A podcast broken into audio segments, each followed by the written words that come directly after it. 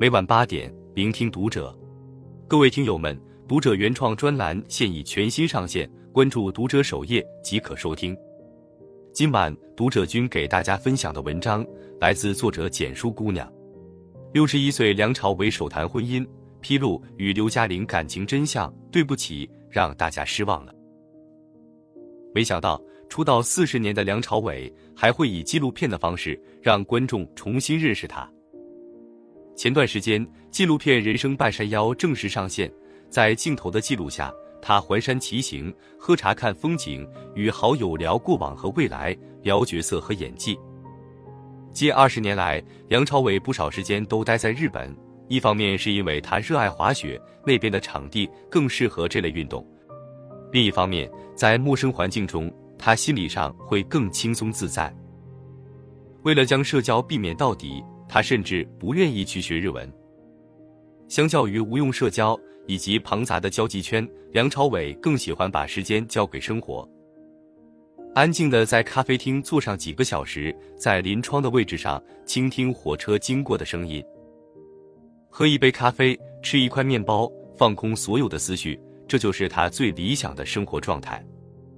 提到梁朝伟，基本都是称赞和掌声，鲜少有质疑的声音。从影四十一年，获得一次戛纳影帝、三次金马影帝、五次金像影帝，这些成就迄今为止，国内都很难有人打破。他塑造了无数个经典角色，是几代人心中封神的男演员。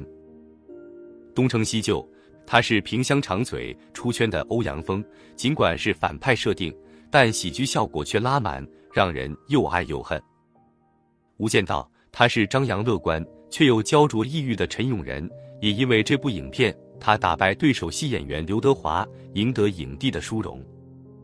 面对过往的角色，梁朝伟曾在采访中透露：“大家都以为我在演角色，其实其中一些情感也是我的情感，但没人知道那是我。”他当初之所以选择演戏，很大一部分原因就是为了发泄心里压抑许久的情绪，而这种压抑源于他不幸的童年。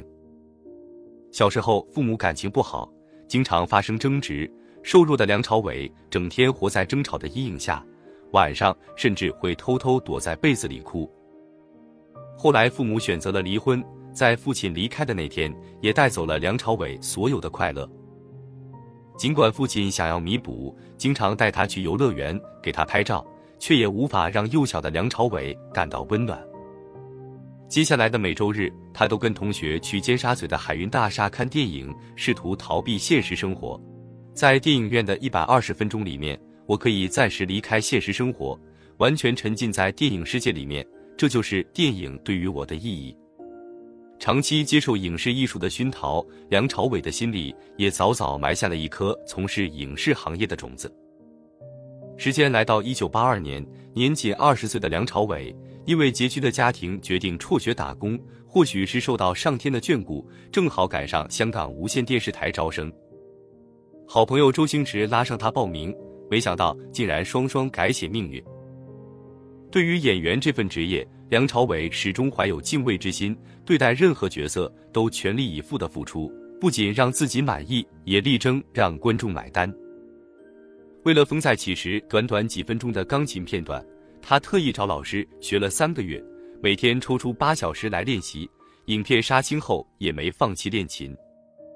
拍摄《一代宗师》时，他每天练三个小时的功夫，练了整整三年，期间还向叶问的弟子请教咏春拳。《悲情城市》开拍前，导演对梁朝伟说：“最好多了解了解历史。”他直接找到年史去看，一本一本的钻研。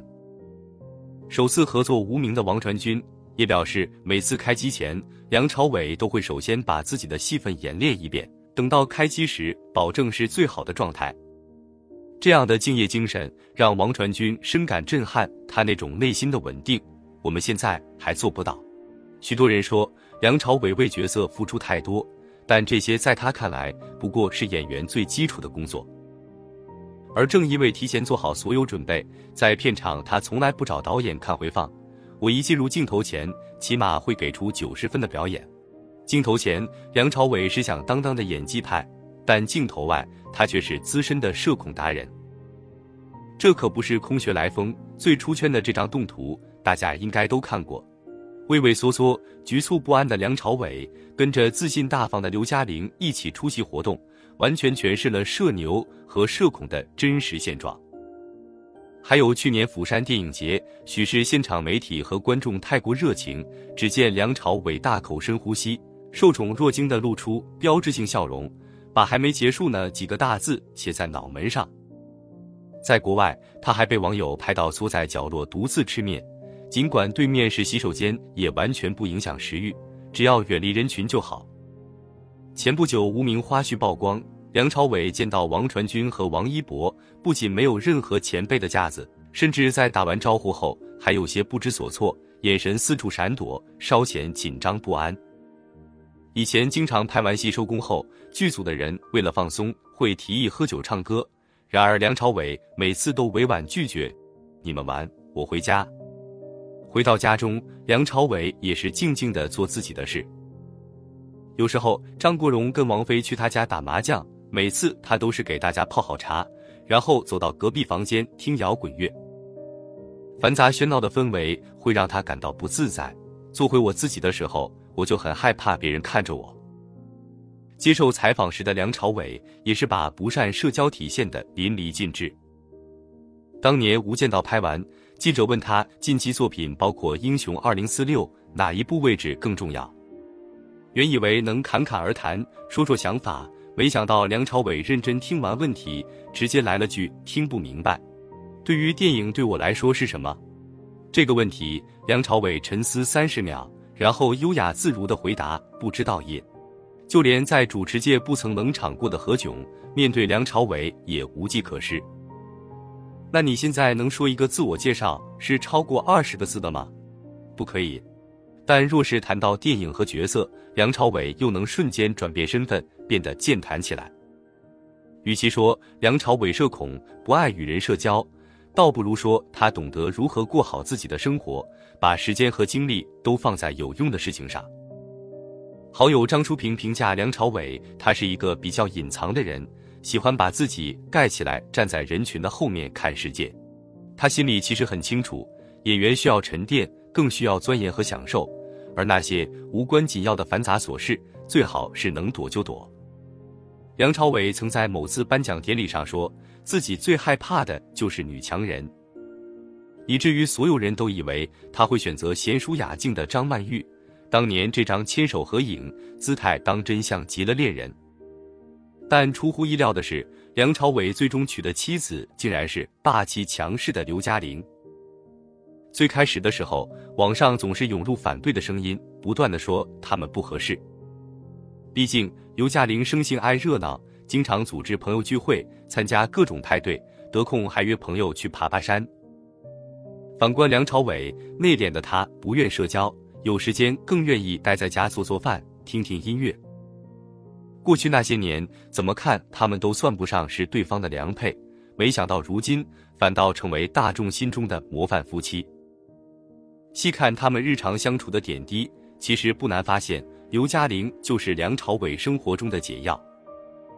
结婚多年来，基本上梁朝伟所有的生活和事业全都交给刘嘉玲，直接当起了甩手掌柜。就连当初结婚装修婚房，也是刘嘉玲一人操持全程。